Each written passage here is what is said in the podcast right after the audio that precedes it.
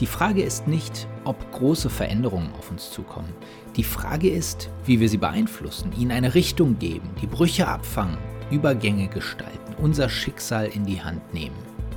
Denn genau das können wir. Definieren wir das Ziel eines Systems neu, orientiert sich auch die Lösungssuche an dieser neuen Richtung. Halten wir an dem alten Ziel fest, sind wir für die damit verbundenen Konsequenzen genauso verantwortlich. Und je länger alle sich hinter allen anderen verstecken, weil sie ja nur das machen, was sie und alle anderen schon lange so gemacht haben, wird das Transformieren irgendwann von außen übernommen.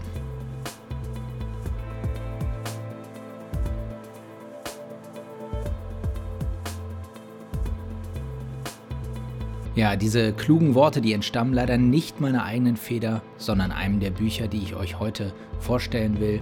Welches das ist, erfahrt ihr gleich. Schön, dass ihr dabei seid. Mein Name ist Cliff Lehn und das sind die Businessbücher des Jahres 2022.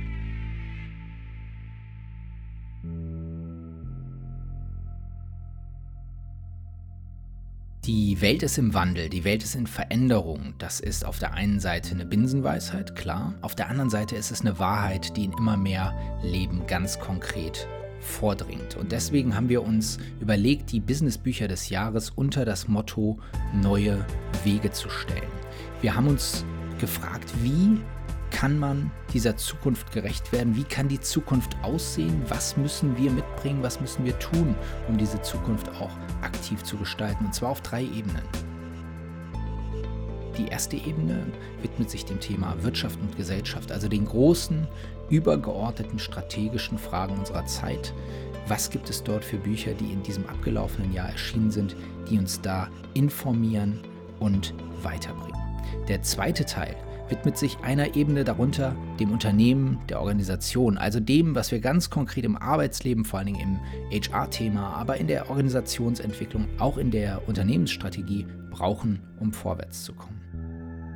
Und zu guter Letzt geht es um die persönliche, die private und berufliche Weiterentwicklung.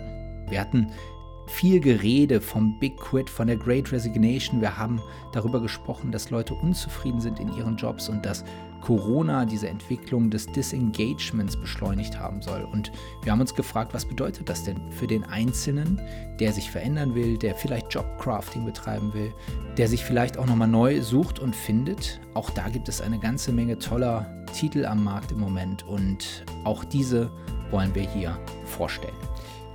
Die Logik, welche Bücher wir hier aufnehmen, einerseits ist sehr einfach, die Bücher müssen 2022 erschienen sein. Ähm, andererseits ist sie ein bisschen komplizierter, weil wir natürlich nicht alles lesen können. Weder ich kann das persönlich, noch das Personalwirtschaft-Redaktionsteam kann das in Summe. Dementsprechend müssen wir eine Auswahl treffen. Und das haben wir getan auf relativ subjektive Art und Weise. Wir haben uns angeschaut, welche Bücher erschienen sind. Wir haben uns Tipps aus dem Markt eingeholt. Und äh, da möchte ich nochmal ganz herzlichen Dank sagen an alle, die uns hier wirklich versorgt haben mit guten Ideen und haben uns einen großen Bücherstapel angelegt ähm, den ihr auch en Detail auf www.personalwirtschaft.de nachverfolgen könnt. Da ist all das, was ich hier erzähle, auch nochmal in schriftlicher Form dargestellt. Auf der Website gibt es also alle detaillierten Informationen, alle 15 Lesetipps und die Longlists. Und hier gibt es jetzt meine drei Favoriten aus den Kategorien Wirtschaft und Gesellschaft, Unternehmen und Organisation und persönliche und private Entwicklung. Wir beginnen mit unserem Lesetipp Nummer 1. Und warum, liebe Freundinnen und Freunde, sollte man ein Buch empfehlen, das ohnehin schon ein Bestseller ist, von einer Autorin, die ohnehin schon omnipräsent ist auf den Bühnen und in den TV-Sendungen dieser Welt? Nun ja, weil es augenöffnend ist, weil das, was sie schreibt, wirklich uns zeigt, was möglich ist, wenn wir veränderungswillig sind. Ich rede von Maya Göpel und ihrem aktuellen Buch Wir können auch anders, Aufbruch in die Welt von morgen. Und sie macht diesem Titel wirklich alle Ehre. Sie zeigt uns auf, was möglich ist, wenn wir wirklich offen für Veränderungen sind. Sie ist dabei deutlich, aber sie wird nicht extrem. Sie mahnt, und zwar in durchaus klaren Worten, aber sie macht eben auch Hoffnung. Und das ist das Starke an diesem Buch. Das ist der Aufbruch, der auch im Untertitel steckt allen, die hier Gesellschaft und Wirtschaft prägen wollen, die einen Stempel setzen wollen, die einen Fußabdruck machen wollen, denen ist dieses Buch wirklich anzuraten, weil es uns nach vorne zieht, weil es uns auch ähm, zeigt, wo unsere Herausforderungen liegen und wo wir auch anpacken können und müssen, wenn wir was bewegen wollen. Trotz aller Komplexität und trotz aller Teufelskreise, in denen sich jeder von uns natürlich tagtäglich bewegt, wenn es um die Themen Nachhaltigkeit und Transformation geht. Spannend in der Recherche rund um Maya Göpel, rund um dieses Buch, fand ich, dass sie inzwischen ganz offensiv als Wissenschaftskommunikatorin nach außen auftritt. Das ist ihr Markenkern, das ist ihr Label inzwischen. Sie ist wirklich ähm, auch von ihrer Website her lange nicht mehr nur eine Wissenschaftlerin, sondern inzwischen eine, ja, eine Speakerin, eine, eine öffentliche Person. Und so ist auch ihr Bühnenprogramm für ein halbes Jahr im Voraus ausgebucht. Sie ist ständig im Fernsehen zu sehen und dort auch sehr überzeugend. Ich erinnere da nur an ihr kürzlich viral gegangenes kleines Scharmützel mit dem ehemaligen VW-Chef Dies. Nun also Wissenschaftskommunikatorin und man könnte ihr vorwerfen, nun ja, sie ist mehr Kommunikatorin als Wissenschaftlerin und das stimmt wahrscheinlich stand jetzt auch. Sie hat sich wirklich darauf kapriziert und bewusst darauf kapriziert, ähm, die Ergebnisse, guten Argumente aus der Forschung, aus der Wissenschaft in die Breite der Gesellschaft zu bringen. Und diesem Auftrag geht sie nach und diesem Auftrag geht sie auch mit diesem Buch, genauso wie mit dem Vorgängerbuch Unsere Welt neu denken aus 2020 nach. Spaß macht dieses Buch auch, weil es sich liest wie ein von einer US-amerikanischen Wissenschaftlerin geschriebenes Sachbuch, eines also, was uns mehr mitreißt, mitnimmt, was uns mehr auch in Szenen abholt, was uns erzählerischer abholt, obwohl es als inhaltliches Sachbuch eine Message vertritt und eine argumentative Linie verfolgt. Und das liegt an dem Kollegen Markus Jauer, ein preisgekrönter Journalist, der mit Maya Göpel dieses Buch gemeinsam geschrieben hat. Wir nennen das vielleicht Ghostwriter ist aber an der Stelle egal. Wenn eine Wissenschaftskommunikatorin kommunizieren will, dann will sie ihre Zielgruppe erreichen. Und wie sie das tut, ob sie da jemanden an ihrer Seite hat oder nicht, ist aus meiner Warte nachrangig. Es ist auf jeden Fall geglückt, mich hat sie erreicht und sie erreicht auch ihr Ziel. Denn ja, sie ist eine der wichtigsten und besten Wissenschaftskommunikatorinnen dieses Landes. Und ich glaube, man sollte dieses Buch lesen, wenn man wissen will, welche Veränderungen in Wirtschaft und Gesellschaft passieren welche Veränderungen man selber antreiben kann.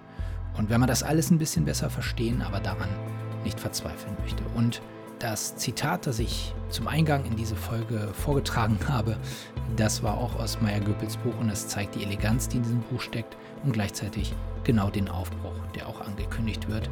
Klare Leseempfehlung meinerseits für alle, die irgendwie auch noch an Veränderungen glauben.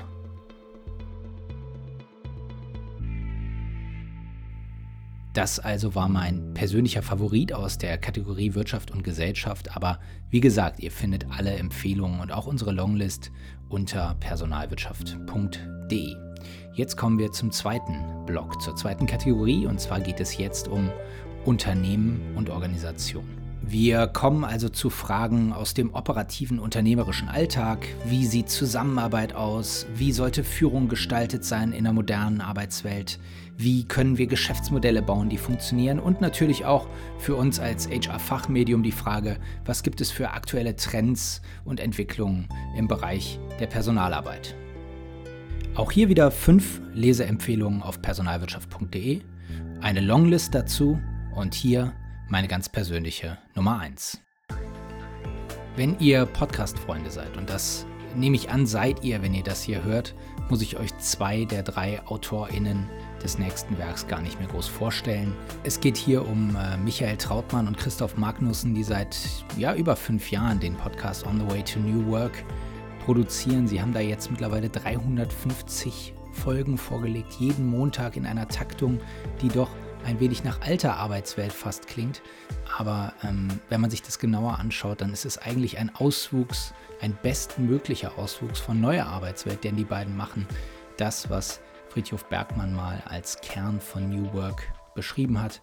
Sie machen nämlich das, was sie wirklich, wirklich wollen. Und das Gute für uns ist, die machen das auch noch wirklich, wirklich gut. Für ihr Buch jetzt haben die beiden sich Svantje Almas an die Seite geholt. Sie ist Beraterin und Coach und die drei haben sich das, wie ich finde, ambitionierte Ziel gesetzt, den Kern, das Wesentliche der ersten 300 Folgen On the Way to New Work zusammenzufassen, herauszuarbeiten, die wichtigsten Themen, Thesen, Theorien, Modelle auf 400 Seiten runterzupinnen. Tja, und als jemand, der sich selbst seit gut zehn Jahren mit diesen Themen auseinandersetzt, der sich fragt, wie die neue Arbeitswelt aussehen kann, der selbst dazu viel geschrieben und vielleicht noch mehr gelesen hat, muss ich sagen, muss ich fast betrübt zugeben, verdammt nochmal, es ist ihnen gelungen. Sie haben es geschafft, auf 400 Seiten wirklich das aktuell Wesentliche, den State of the Art, so könnte man sagen, rund um New Work, und zwar rund um die theoretischen Modelle genauso wie das Umsetzungsrelevante runterzubrechen. Das Ganze gut illustriert, unterhaltsam geschrieben, gut strukturiert. Was soll man sagen? So soll ein Sachbuch heute aussehen, würde ich behaupten. Und ähm, ich glaube, es gibt ganz viele Bücher zur Gestaltung von neuen Arbeitswelten, aber wenn ich eines, ein einziges empfehlen müsste, dann wäre es tatsächlich im Moment dieses hier, um den Einblick zu kriegen, um den Überblick zu kriegen. Hier steht drin, was man wissen muss, um mitzureden und gleich auch mitzumachen. Und das Ganze für 24,90 Euro. Deep Dive kann man sich immer noch gönnen mit den Titeln, die ausgiebig im Literaturverzeichnis beschrieben sind. Und ähm, ich denke auch die Autorinnen, Autoren dieses Buchs stehen für Beratungsdienstleistungen rund um das Thema neue Arbeitswelt zur Verfügung. Aber auch das ist Ihnen zu gönnen nach diesem Meisterstück, was Sie da hinlegen und nach diesem Husarenritt, den die beiden Podcaster jeden Montag dort liefern. Also Gratulation an der Stelle, tolles Werk, tolles Buch wollen wir das Ganze mal im Internet-Sprech abbinden. Fünf Sterne, gerne wieder. Ja, und weil sich unsere drei Autorinnen und Autoren ähm, natürlich umfassend mit dem Thema New Work, neue Arbeitswelt ähm, auseinandergesetzt haben, ist auch das Thema Sinnfindung, also der persönliche Weg zum, ich sag mal, Glück im Job oder zur Zufriedenheit im Job, ähm, ist natürlich auch gecovert bei den Dreien macht es den Anfang des Buchs. Hier steht es am Ende der Beobachtungen. Wir haben uns vom Allgemeinen, vom Gesellschaftlichen runter zum Unternehmen bewegt und jetzt zur Einzelperson. Aber ich nutze die Gelegenheit, auch hier ein kleines Zitat mitzubringen von On the Way to New Work, weil das ein schönes Scharnier zum nächsten Buch bildet.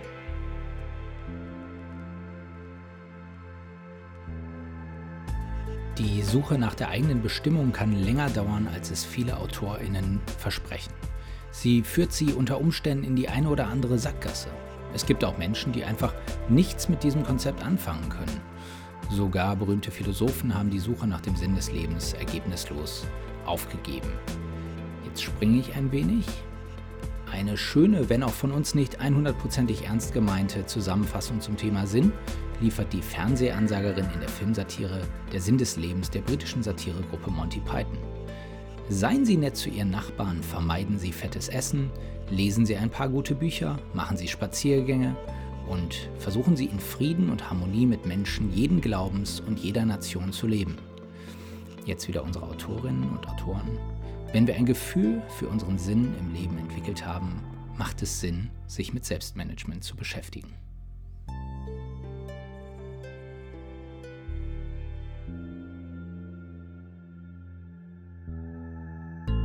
Tja, und ich glaube, ich kenne einen, der das ein bisschen anders sieht. Und zwar ist das Oliver Berkman, der Autor unseres dritten, hier empfohlenen Buchs, meines dritten ganz persönlichen Tipps für die Zeit zwischen den Jahren. Ähm, Oliver Berkman mit seinem Buch 4000 Wochen, das Leben, und hier heißt es auch schon im Untertitel, das Leben ist zu kurz für Zeitmanagement. Sein Argument im Kern ist dies, wir werden in etwa 4000 Wochen im Leben alt. Das heißt, wenn wir gesund bleiben, das sind so um die 80 Jahre Lebenserwartung, die uns in der westlichen Welt bleiben. Und verdammt nochmal, Leute, nutzt die Zeit, um euer Leben bewusst und aktiv zu leben und nicht, um es immer weiter über To-Do-Listen und weitere Effizienzen zu optimieren. Und auch hier nehme ich euch einmal mit in den Originalton des Autors. Das Problem bei dem Versuch, Zeit für alles zu finden, was einem wichtig erscheint, oder auch nur für einen Bruchteil dessen, was einem wichtig erscheint, ist, dass man es definitiv nie schafft. Der Grund dafür ist nicht, dass man noch nicht die richtigen Zeitmanagement-Tricks entdeckt hat oder sich nicht genügend anstrengt, dass man früher aufstehen sollte oder dass man generell unfähig ist. Es liegt daran, dass die zugrunde liegende Annahme falsch ist. Es gibt keinen Grund zu glauben, dass man jemals das Gefühl haben wird, alles im Griff zu haben oder Zeit für alles zu haben, was wichtig ist, nur weil man mehr erledigt. Zunächst einmal ist das, was wichtig ist, subjektiv, sodass es auch keinen Grund für die Annahme gibt, man habe Zeit für alles, was man selbst, der Arbeitgeber oder die Kultur für wichtig hält. Das andere Problem besteht darin, dass sich die Ziele verschieben, wenn es einem gelingt, mehr zu tun. Mehr Dinge werden als wichtig, sinnvoll oder obligatorisch betrachtet. Erwirbt man sich den Ruf, seine Arbeit in Rekordzeit zu erledigen, bekommt man auch mehr davon. Okay, okay, ich weiß schon. Oliver Bergman ist nicht der Erste, der sich solche Gedanken gemacht hat. Wir kennen das zum Beispiel von Tom Hodgkinson, der war vor 10, 15 Jahren dran. Das Ganze noch ein bisschen rotziger. Aber auch dieses feuilletonistische, dieser soziologisch-kulturkritische Blick auf Effizienz und Zeitmanagement. Trotzdem will ich Bergmans Buch uneingeschränkt empfehlen. Ich finde, es ist wirklich das ideale Schmökerbuch für die Zeit zwischen den Jahren. Breites inhaltliches Panorama, gute Argumentation, viele spannende Zitate, große sprachliche Eleganz auch. Und das gilt auch für diese neue Erscheinung im Deutschen. Die Übersetzung passt einfach. Und so kann man in Summe sagen, es macht einfach Spaß, dieses Buch zu lesen. Es ist ein Gewinn und gerade für diese Stunden, die man sich zwischen den Jahren gönnt, um ein wenig den eigenen Blick nochmal zu weiten, vielleicht ein bisschen sich zu reflektieren und zu gucken, wie geht es weiter, ist es aus meiner Sicht genau das Richtige. Und am Schluss des Buchs, da wird ähm, Bergman da nochmal richtig konkret. Es gibt zehn Tipps und es gibt fünf Fragen, die man sich stellen kann, wenn man das möchte. Und wenn man das tut, dann finde ich, kommt man auch zu wirklich interessanten Erkenntnissen, Ergebnissen rund um die eigene Nutzung von Zeit, von Zeit als Ressource, vom eigenen Umgang mit Zeitmanagement, mit Effizienz. Ich finde es sehr spannend, ich finde es sehr anregend, ein toller Kontrapunkt zu dem ständigen Rennen, dem wir uns teilweise unterwerfen. Da will ich mich gar nicht ausnehmen. Da kommt man mal ein bisschen runter und vielleicht nochmal auf andere Ideen. Gar nicht mal so schlecht zwischendurch.